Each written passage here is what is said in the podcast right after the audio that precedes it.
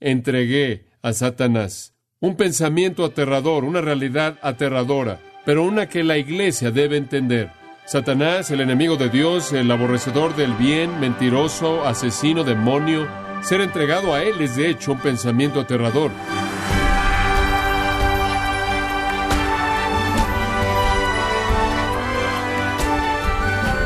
Sea usted bienvenido a esta edición de Gracia a vosotros con el pastor John MacArthur. El que a mí viene, no le echo fuera. Palabras del Señor, palabras que dan la confianza de saber que una vez que es salvo, siempre será del Señor. Entonces, ¿cómo es posible que personas que aparentemente son cristianas, aparentemente pertenecen al Señor, sean entregados a Satanás? ¿Acaso esto puede ser posible? Quiero invitarle para que nos acompañe a continuación cuando el pastor John MacArthur examine este tema en la serie Entregado a Satanás, en gracia a vosotros. Abramos nuestras Biblias conforme estudiamos juntos la palabra de Dios en 1 de Timoteo capítulo 1. 1 de Timoteo capítulo 1. Ahora mencioné la última vez cuando estudiamos esto que para ser entregado a Satanás debemos suponer que previo a eso uno no estaba de manera completa bajo su control. Permítame explicar esto un poco más. Toda la humanidad no redimida está caída en pecado y las escrituras nos dicen en 1 de Juan 5:19 que el mundo entero está bajo el maligno. Además, Romanos 1, 18 al 32 dice que debido a que el hombre ha caído en pecado, Dios lo ha entregado lo vuelve a decir, Dios lo ha entregado y una tercera vez, Dios los entregó a una mente reprobada para expresar toda forma de maldad. Lo que eso dice es que Dios ha abandonado a la raza humana en el pecado al poder de Satanás. ¿Quiénes entonces son aquellos que son entregados a Satanás? Deben ser aquellos que han encontrado algún tipo de refugio de eso. Y de hecho vimos la última vez aquellos que son parte de la comunidad redimida, aun cuando son incrédulos, quienes se asocian externamente, han encontrado en esa asociación una especie de protección. 1 Corintios 7 dice que una esposa incrédula es santificada por un marido creyente, una esposa creyente santifica a un marido incrédulo, y los hijos son santificados en un hogar en donde hay un cónyuge o un padre creyente. En otras palabras, identificarse con la comunidad redimida, aun cuando sea solo externamente, es encontrar un refugio, un cierto nivel de protección de la furia plena de los ataques de Satanás, ya que en la iglesia, conforme Dios derrama su bendición en los que verdaderamente son redimidos, salpiquen algunos de los no redimidos quienes se encuentran en la proximidad de aquellos que pertenecen a Dios. Ser entregado a Satanás entonces es tomar a ese creyente o ese incrédulo, quien está en la familia de los redimidos, por lo menos externamente, y sacarlos para que queden expuestos a la furia plena del mundo de Satanás. Y de eso estamos hablando. Algunas personas, por diseño de Dios, por su propósito soberano y como un acto santo para su propia intención y voluntad, son sacados del lugar de protección de la iglesia y expuestos a la dimensión satánica. Y estamos aprendiendo acerca de eso. Pablo instruye a Timoteo en este primer capítulo que él va a tener que hacer eso con ciertas personas en la iglesia en Éfeso, en donde se encuentra ahora. Pablo dice, yo puse el ejemplo en el versículo 20, porque yo tomé a Himeneo y Alejandro y los saqué, los entregué a Satanás para que ellos literalmente sean preparados, instruidos físicamente o castigados físicamente por su blasfemia. Ahora ese es el patrón para lo que quiero que hagas. La iglesia es un refugio maravilloso un lugar de protección para creyentes. Inclusive es un lugar en donde los incrédulos pueden venir y encontrar cierta medida de protección de la furia de Satanás, pero también las escrituras son muy claras en enseñar que para los propósitos propios de Dios hay ocasiones y hay personas quienes son expulsados al dominio de Satanás. Algunas veces el Señor entrega a un verdadero creyente a Satanás por una razón positiva que está ligada a su propia soberanía. Y vimos eso en una ilustración en la vida de Job. Job no solo era un buen hombre, él era el mejor de los hombres, un hombre recto, quien honraba a Dios con todo en su vida, un hombre justo, un hombre que amaba a Dios, que temía a Dios. Y sin embargo nos dice en el libro de Job que él fue entregado a Satanás y a Satanás se le permitió destruir todas sus posesiones, destruir a toda su familia e inclusive traer una enfermedad terrible contra su propio cuerpo. Y Job nunca realmente entendió por qué esto pasó. Inclusive al final del libro, él no estaba seguro de manera específica por qué Dios trajo esto, fuera del hecho de que Dios se había revelado a sí mismo en esto como un Dios soberano.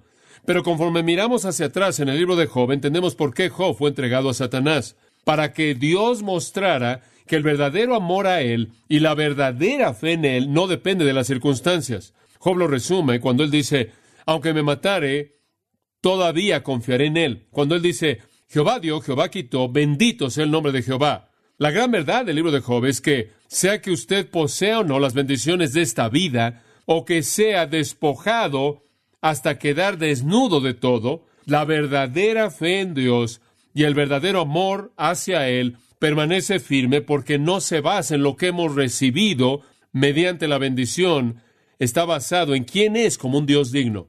Entonces Job fue un instrumento usado por Dios, entregado a Satanás, para que Dios enseñara una gran verdad de manera clara. Después Cristo fue nuestra segunda ilustración de uno entregado a Satanás. Él fue llevado al desierto por el Espíritu Santo para ser tentado por el diablo, dice en Mateo 4.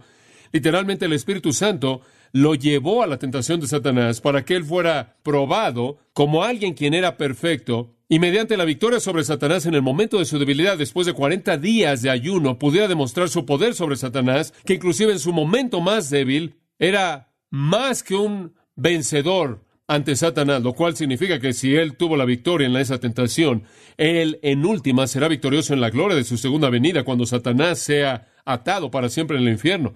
Entonces Cristo fue entregado a Satanás también para que él pudiera demostrar su perfección y su poder definitivo sobre el enemigo. En 2 Corintios 12 vimos nuestra tercera ilustración, quien fue Pablo. Pablo fue entregado a Satanás. Se le dio un mensajero de Satanás, un aguijón en la carne, y él dijo, me glorío, me regocijo en eso, porque en mi debilidad su fortaleza es perfeccionada. Entonces Pablo fue entregado a Satanás con limitación, como todos estos lo fueron. Usted recuerda que Job fue entregado a Satanás, pero Dios estableció límites. Hubieron límites establecidos en términos de Cristo. Hubieron límites establecidos en términos de Pablo. Pero en el caso de Pablo, para que él pudiera ser humilde y dependiente, se le dio un mensajero por parte de Satanás. Después vimos a Pedro. Y Pedro también, Jesús le dijo en Lucas 22:31, Satanás desea tenerte para que él te zarandee como a trigo. Quizás Satanás había venido a Dios como hizo con Job y le dijo, quiero a Pedro, te voy a mostrar qué tipo de hombre es él lo voy a desnudar. Quizás le dio algo del mismo discurso que le dio acerca de Job y entonces Pedro fue entregado a Satanás, no porque él había cometido algún pecado deliberado o había vivido en alguna actitud desafiante, rebelde, pero Jesús dijo, cuando haya regresado, cuando tú estés vuelto, fortalece a los hermanos.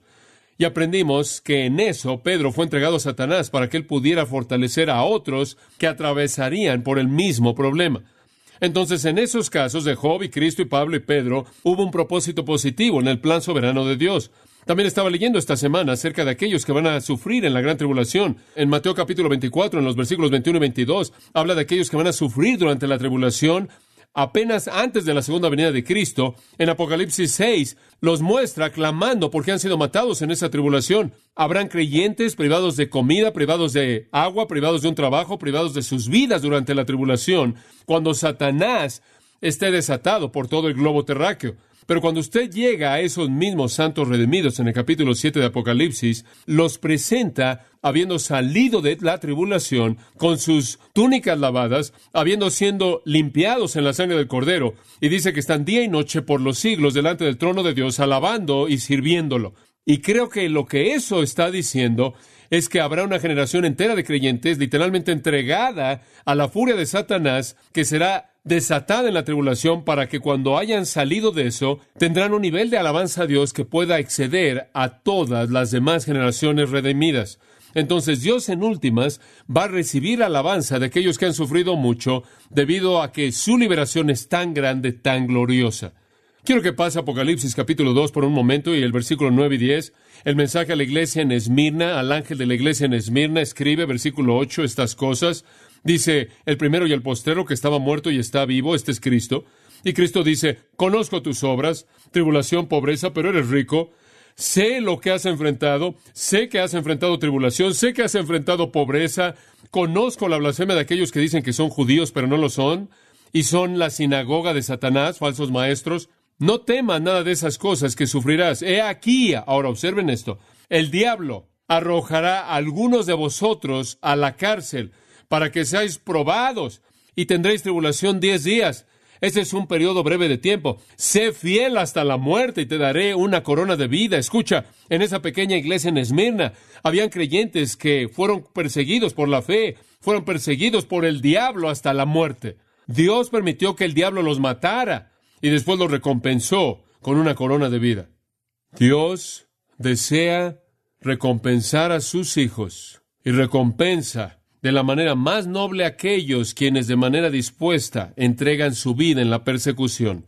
Sí, hemos visto a partir de todas estas ilustraciones que los verdaderos creyentes, los mejores de los creyentes, líderes como Job y Pablo y Pedro y congregaciones como la iglesia en Esmirna, de aquellos que vendrán en la tribulación, pueden ser entregados a Satanás para cumplir los propósitos soberanos de Dios, para probar la legitimidad y la virtud de la fe salvadora para mantenerlos humildes y dependientes de Dios, para capacitarlos para fortalecer a otros que van a enfrentar pruebas, con el propósito de alabar a lo largo de toda la eternidad porque han sido librados de tanto y con el propósito de entregarles recompensa eterna especial. Sí, los creyentes pueden ser entregados a Satanás para enfrentar problemas físicos, para enfrentar problemas en la familia, inclusive para enfrentar la muerte y cumplir así propósitos divinos. Pero hoy quiero hablar de otro aspecto de esto. Ser entregado a Satanás no por una razón positiva, sino por una negativa, porque este es el punto en 1 Timoteo capítulo 1. Estos dos hombres, Himeneo y Alejandro, fueron entregados a Satanás, no para que ellos pudieran probar la verdad de su fe, no para que pudieran mantener humildad y dependencia, no para que pudieran fortalecer a otros, no para que pudieran recibir una corona de vida, no para que pudieran dar alabanza eterna, ilimitada y sin estorbos al Cristo vivo, quien los había librado y los había hecho atravesar por una tribulación terrible. No, fueron entregados a Satanás por motivos de juicio. Eso es diferente, por juicio. Y las escrituras ilustran esto de manera muy apropiada. Regresemos a primero de Samuel capítulo 16 y le voy a mostrar varias ilustraciones de esto conforme avanzamos brevemente. Primero de Samuel capítulo 16, Samuel viene a ungir a aquel a quien Dios ha escogido para ser el nuevo rey. Retomamos la narración en el versículo 12. Samuel ha llegado a la casa de Isaí. Dios ha escogido uno de los hijos de Isaí. Él lo envió y lo trajo.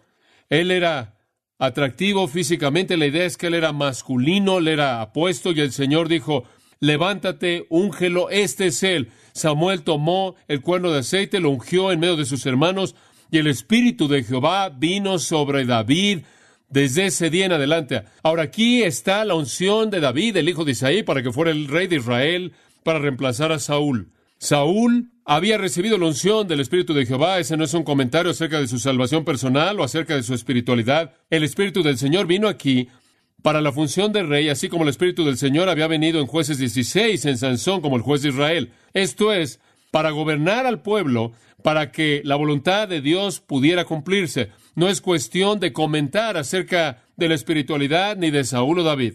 El Espíritu del Señor había estado en Saúl por la razón de que él era rey, para que Dios cumpliera su voluntad a través de ese rey. Versículo 14 dice eso.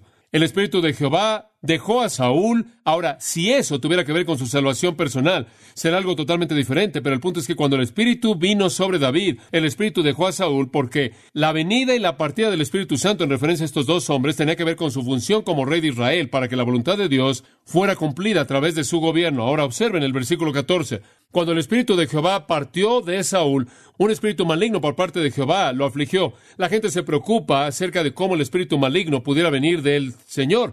No significa que el Señor es malo, no significa que el espíritu malo moraba en la presencia del Señor. Lo único que significa es que inclusive los demonios no pueden funcionar a menos de que el Señor les permita hacerlo.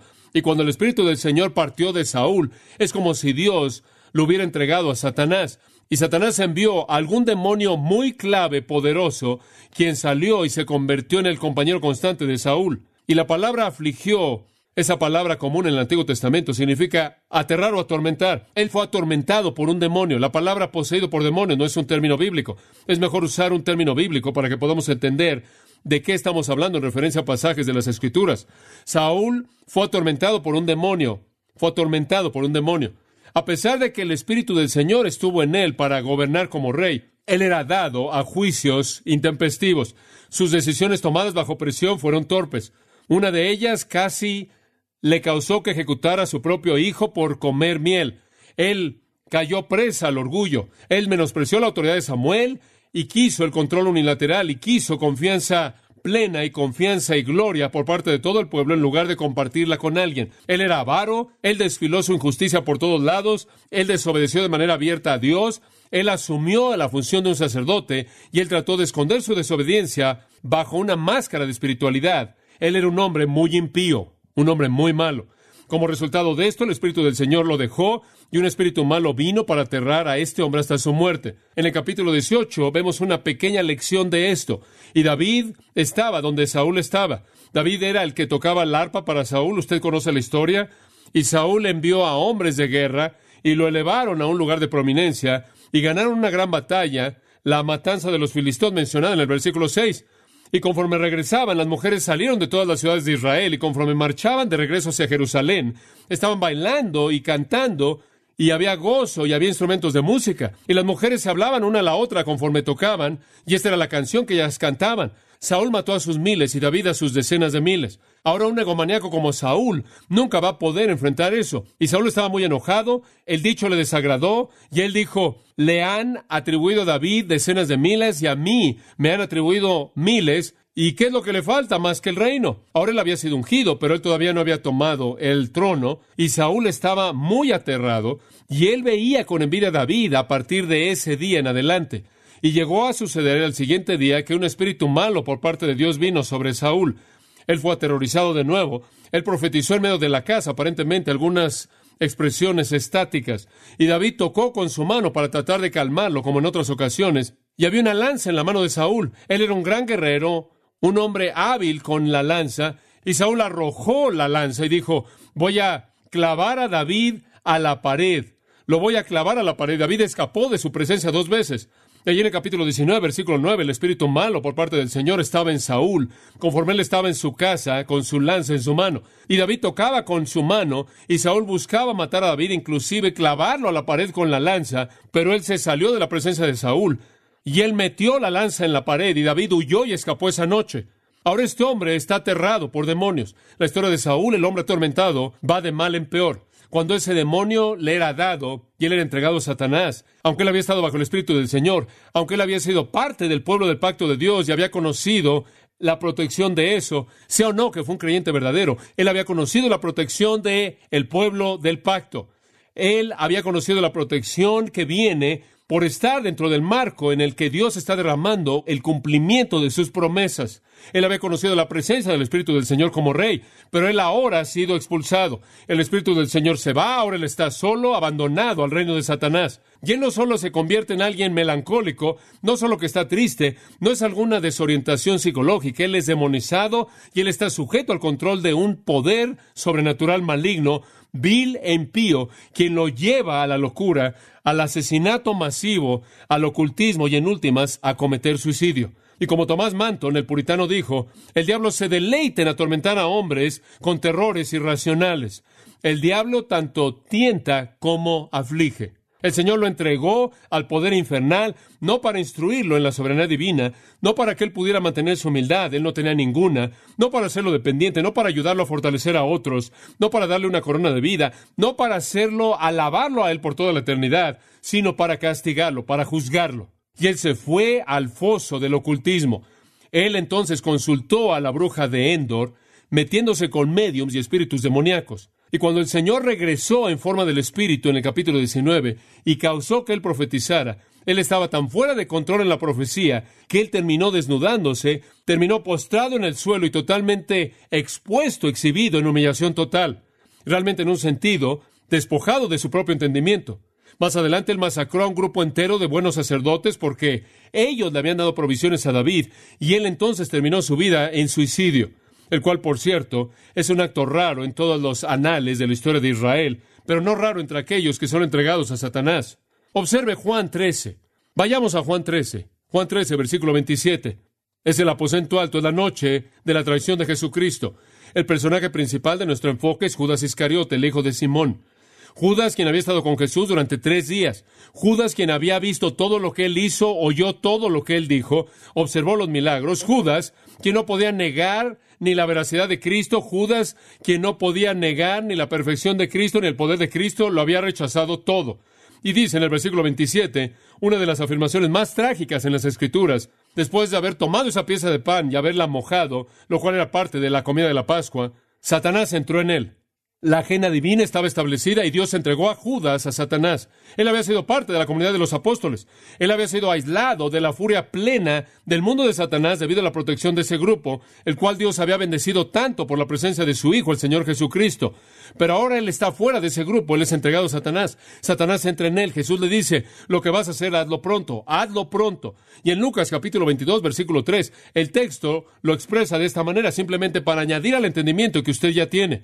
Después entró Satanás en Judas, llamado Iscariote, siendo contado entre los doce, y él fue por su propio camino y planeó con los principales sacerdotes y capitanes cómo podía traicionarlo, y ellos tuvieron gusto y acordaron con él darle dinero. Él salió, activado por Satanás, vendió a Jesucristo, después salió en remordimiento, se amarró una cuerda en su cuello y se colgó a sí mismo. Se rompió la cuerda o la rama, él cayó, se pegó en una roca y se salieron sus entrañas por todos lados. Suicidio, así como Saúl, entregado a Satanás, sacado de ese lugar de protección. Saúl creyó ilustra al incrédulo, quien es bendecido al estar en la presencia del pueblo prometido de Dios. Judas lo mismo, pero expulsados como un juicio en contra de sus corazones malos. Vayamos a Hechos capítulo 5. Hechos capítulo 5. Hubo cierto hombre en el versículo 1 llamado Ananías que tenía una esposa llamada Zafira. Ellos vendieron una posesión. Obviamente prometieron al Señor que le darían todo lo que habían recibido de la venta, 100%, pero se quedaron con parte del precio. Entonces le mintieron al Espíritu Santo. Vinieron entonces pretendiendo haber dado todo, lo colocaron a los pies de los apóstoles, el Espíritu Santo instruyó a Pedro acerca de la mentira. Entonces Pedro le dijo a Ananías, ¿por qué aquí viene? Ha llenado Satanás tu corazón. Cuando él mintió al Espíritu de Dios fue el resultado de una intención mala, la cual literalmente lo entregó a Satanás. Ahora, creo que no hay razón por la cual debamos suponer que este no es un creyente. Después de todo, fue el Espíritu Santo a quien él mintió y solo un creyente tiene una comunión así con el Espíritu Santo.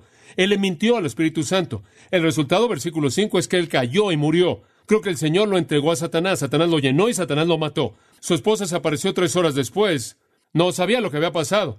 Ella entró, la misma historia pasó, versículo 9. ¿Cómo es que se han puesto de acuerdo para probar al Espíritu de Dios o al Espíritu del Señor? Aquí los pies de aquellos que han sepultado a tu marido están a la puerta y te van a sacar a ti. Ella cayó inmediatamente a sus pies y murió. Los jóvenes entraron, la encontraron muerta, la sacaron, la sepultaron junto a su marido, y gran temor vino sobre todos. Ahora aquí están dos creyentes que mintieron al Espíritu Santo. Fueron entregados a Satanás. Satanás es el que, según Hebreos 2, tiene el poder de la muerte. Hay ocasiones cuando Dios entrega personas a Satanás para usar ese poder.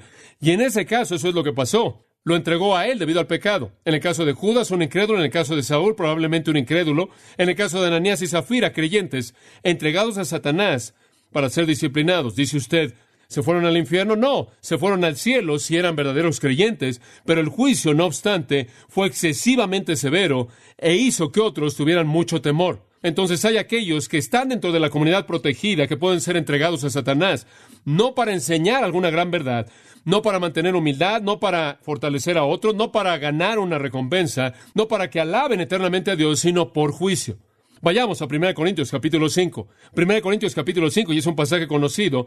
Se sabe, versículo 1 dice, esto es conocimiento común, todo el mundo lo sabe. Pablo dice, no lo he oído de una fuente, sino de muchas fuentes, que hay fornicación. Esa es la palabra porneía, de la cual obtenemos pornografía. Hay fornicación entre ustedes. Esta es una iglesia, esta es la iglesia en Corinto, quien se enorgullecían y decían yo soy de Pablo, yo soy de Apolo, yo soy de Cefas, yo soy de Cristo. Ellos pensaban que eran reyes, ellos pensaban que conocían todas las respuestas. Esta es una iglesia. Y hay fornicación entre ustedes, el tipo de fornicación que ni siquiera es discutida entre los paganos. ¿Qué tipo de fornicación es esa? Incesto. Uno tenía la esposa de su padre. Ahora hay un par de cosas que necesitas saber acerca de esto. El hecho de que la palabra fornicación es usada en lugar de adulterio nos lleva a pensar que podría significar algo fuera del matrimonio, de tal manera que lo que pudo haber pasado aquí es que la esposa del padre indica a una madrastra, de otra manera él habría usado la palabra madre, tener sexo con su madre. Pero la esposa del padre lo coloca probablemente en la categoría de una madrastra. Y la palabra fornicación lo puede sacar del matrimonio. Entonces lo que pudo haber sucedido es que un hijo comienza una relación sexual con su madrastra, termina en divorcio y la relación continúa como fornicación afuera del matrimonio después del divorcio. Esa es una posibilidad real. Bien pudo haber sido que la mujer ni siquiera estaba en la iglesia, pero en lugar de que la iglesia hubiera hecho algo acerca de esta relación incestuosa, que quizás había causado un divorcio y pudo haberse llevado a cabo con una mujer no regenerada, todas estas cosas, en lugar de que ellos hicieran algo acerca de esto, versículo 2 dice, se jactan de esto, están envanecidos y ni siquiera están tristes por esto. Deberían haber sacado al que ha hecho esto de entre ustedes, deberían haberlo excomunicado. Dicho de manera simple, deberían haberlo entregado a Satanás sáquenlos de la iglesia. No les dejen disfrutar de la protección de la iglesia. Dice usted, ¿es este un creyente? Creo que lo es, como lo veremos. Pablo dice en el versículo 3, yo digo como ausente en el cuerpo, pero presente en espíritu. Yo ya he juzgado como si ya estuviera presente con respecto a aquel que ha cometido esta obra. No estoy ahí, pero sé lo que debe ser hecho. No estoy ahí, pero sé exactamente cómo esta persona debe ser tratada he emitido mi juicio en el nombre del Señor Jesucristo, cuando ustedes estén congregados y mi espíritu con el poder del Señor Jesucristo, entregar a ese a Satanás. ¿Qué quiere decir ahí? Sáquenlo.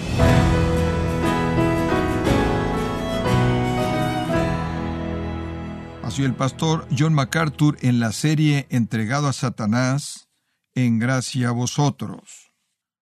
Estimado oyente, tenemos a su disposición el libro Equipados para la batalla, escrito por el pastor John MacArthur, estamos seguros que le ayudará a entender y le guiará para prepararse para la batalla espiritual. Puede adquirir su copia del libro Equipados para la batalla, escrito por el pastor John MacArthur, en gracia.org o en su librería cristiana más cercana. También recuerde que puede descargar en audio transcripción gratuitamente los sermones de esta serie entregado a Satanás, así como todos aquellos que he escuchado en días, semanas o meses anteriores, en gracia.org. Si tiene alguna pregunta o desea conocer más de nuestro ministerio, como son todos los libros del pastor John MacArthur en español, o los sermones en CD que también usted puede adquirir, escríbanos y por favor mencione la estación de radio por medio de la cual usted nos escucha en gracia a vosotros. Es importante conocer no solo el país y ciudad de donde usted nos escucha, sino también la radio.